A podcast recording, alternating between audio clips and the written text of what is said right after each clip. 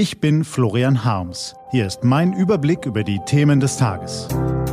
T-Online Tagesanbruch. Was heute wichtig ist. Montag, 1. März 2021.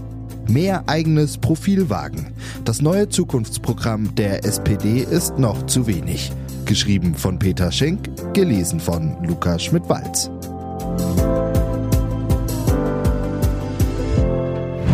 Was war?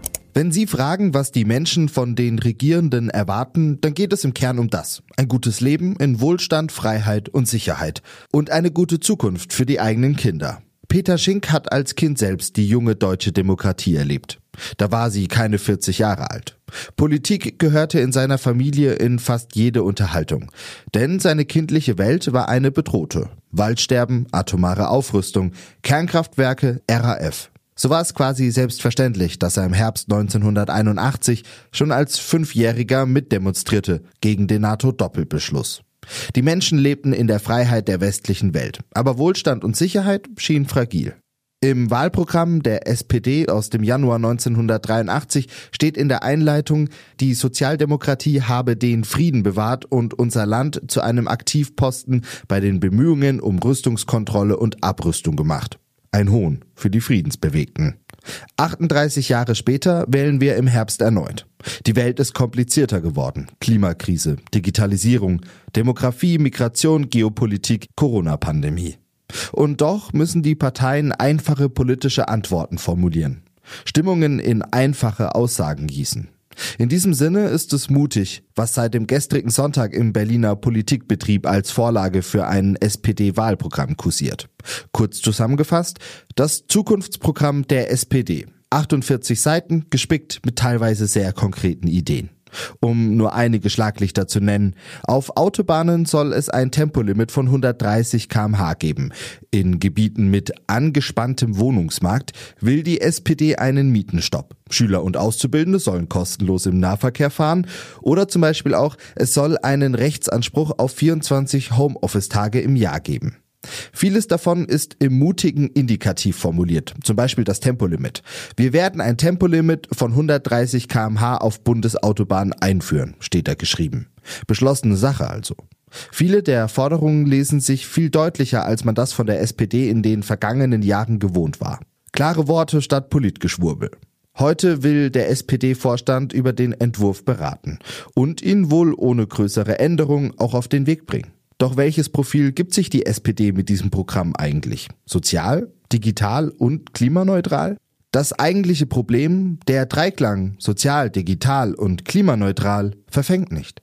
Das Thema Klima reklamieren nun wirklich alle demokratischen Parteien für sich. Die SPD will Deutschland bis 2050 klimaneutral machen. Die Grünen diskutieren bereits das Ziel 2035. Die Digitalisierung ist auch kein Gewinnerthema für die Sozialdemokraten. Gigabit-Leitungen im ländlichen Raum sind überfällig. Da hat die Große Koalition schon 2019 zu viel versprochen. Bleibt die soziale Gerechtigkeit. Auch wenn die SPD jetzt das Bürgergeld fordert, einen Mindestlohn von 12 Euro, die Vermögenssteuer und die Transaktionssteuer, die SPD ist inhaltlich abgehängt. Die Linke zeigt viel mehr Kante und fordert schon 13 Euro Mindestlohn. Oder die SPD will das Rentenniveau bei 48 Prozent halten. Die Linke will es auf 53 Prozent anheben. Ein billiger Taschenspielertrick. Doch es bleibt bei vielen Betroffenen der Eindruck, die Linke sei engagierter. Kanzlerkandidat Olaf Scholz muss hoffen, dass er im Laufe des Sommers persönlich die Stimmung im Land doch noch irgendwo aufspüren und greifen kann. Andernfalls wird seine Partei und damit eine rund 150 Jahre alte Idee im Wahlkampf zwischen den beiden größeren Protagonisten endgültig zerrieben. Die Union und die Grünen bieten genug Profil, um einen polarisierten Wahlkampf zu führen. Beide Seiten besetzen die wesentlichen Themen glaubwürdiger.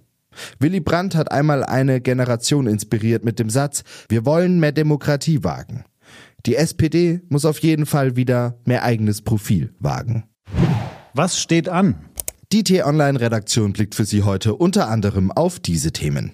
Kanzleramtschef Helge Braun hat in der ARD angekündigt, er wolle ermöglichen, dass sich jeder Bundesbürger ein bis zweimal die Woche auf Corona testen lassen kann. Zudem soll bei größeren Veranstaltungen vor Ort ebenfalls getestet werden. Es wird vorerst kein Treffen des Iran mit den USA zur Wiederbelebung des Atomabkommens geben. Vorher müssten die USA die verhängten Sanktionen aufheben, sagte ein Sprecher in Teheran am Sonntagabend. Und in Myanmar soll eine Gerichtsanhörung der Friedensnobelpreisträgerin und faktischen Regierungschefin Wong San Suu Kyi stattfinden.